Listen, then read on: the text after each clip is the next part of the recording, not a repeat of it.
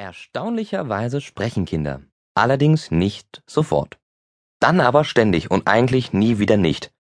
Erwachsene sprechen selbstredend auch, was einem aber selten und wenn dann lediglich negativ auffällt. Das Sprechen von kleinen Kindern dagegen ist eine mittelschwere Sensation und wird daher völlig zu Recht vom parentalen wie auch sonstigen Umfeld durch Eruptionen der Verzückung flankiert. Erst nach und nach mischt sich in die elterliche Begeisterung infolge rätselhafter Dauerbeschallung das ein oder andere Kannst du bitte mal kurz leise sein? Ja, blöde Frage, natürlich kann er das, aber eben nur kurz. Klar, bei drei kleinen Kindern daheim ist dann immer irgendeiner am Plärren oder am Schreien, aber man sollte das positiv sehen, denn nahezu nie schreien alle drei gleichzeitig. Bevor Kinder zu sprechen beginnen, sind sie von gewissermaßen außerirdischer Rätselhaftigkeit, von geradezu extraterrestrischer Faszination. Wir vermeintlich großen Leute sind es ja gewohnt, die Welt mit den Werkzeugen halbwegs passender Begriffe zu bearbeiten und verstehen praktisch nichts ohne verbale oder schriftlich eingereichte Erläuterungen. Angesichts von neugeborenen Erdenbürgern kann man da schon mal anerkennend denken, ach, guck mal, ja, geht ja auch ohne, ne?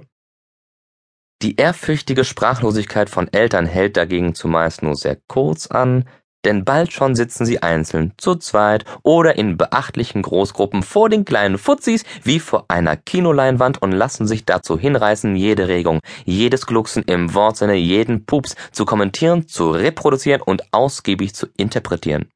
Ja, das macht großen Spaß, hat im Zweifel jedoch nichts, ich wiederhole, nichts mit dem tatsächlichen Innenleben, mit den wahrhaftigen Auffassungen, Meinungen und Ansichten von vier Tage alten Menschlein zu tun.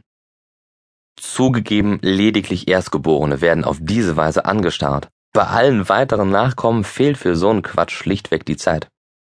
Ein drittes Kind beispielsweise rutscht ja häufig erst nach mehrstündigem Gebrüll überhaupt in den peripheren Aufmerksamkeitsbereich der Eltern hinein, ist wahrscheinlich auch gesünder. Für beide Seiten.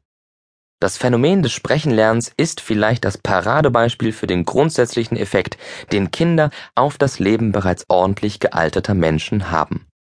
Vermeintlich Unbedeutendes, völlig Alltägliches, nie eigens Bedachtes wird mit einem Mal schier unglaublich und geradezu umwerfend. Insofern haben Kinder eine mitunter philosophisch zu nennende Wirkung, die man nicht verpuffen lassen muss. Durch Kinder nämlich wird diese Welt automatisch wieder rätselhaft, wundersam und erstaunlich. Wenn man selbst miterlebt, wie aus nicht zu deutendem Geschnorchel und obskurem Gefiepe nach und nach artikulierte Laute, dann halbwegs zuortbare Wortfetzen, mehrsilbiges Gebrabbel und schließlich mehrstündige Laberflashs von fast nachvollziehbarer Verständlichkeit werden, kann man dies zum Anlass nehmen, auch mal über sein eigenes Gequatsche nachzudenken. Muss man aber nicht, denn, ach guck mal, geht ja auch ganz ohne, ne?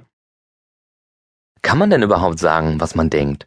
Wir gehen in der Regel so mir nichts, dir nichts davon aus, dass dem so ist, aber müssen wir nicht, um zu verstehen, was wir denken, erstmal hören, was wir sagen?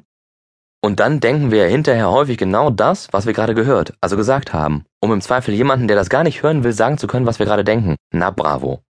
Dabei scheinen wir ständig in Sprache zu denken, automatisch. Du siehst ein Auto und denkst Auto. Du siehst einen Ball und denkst Ball. Du hörst Florian Silbereisen und denkst, das nervt doch total, Mann. Ehrlich gesagt aber verändern sich unsere Gedanken ganz schön gehörig auf ihrem mühsamen Weg durch die Sprache.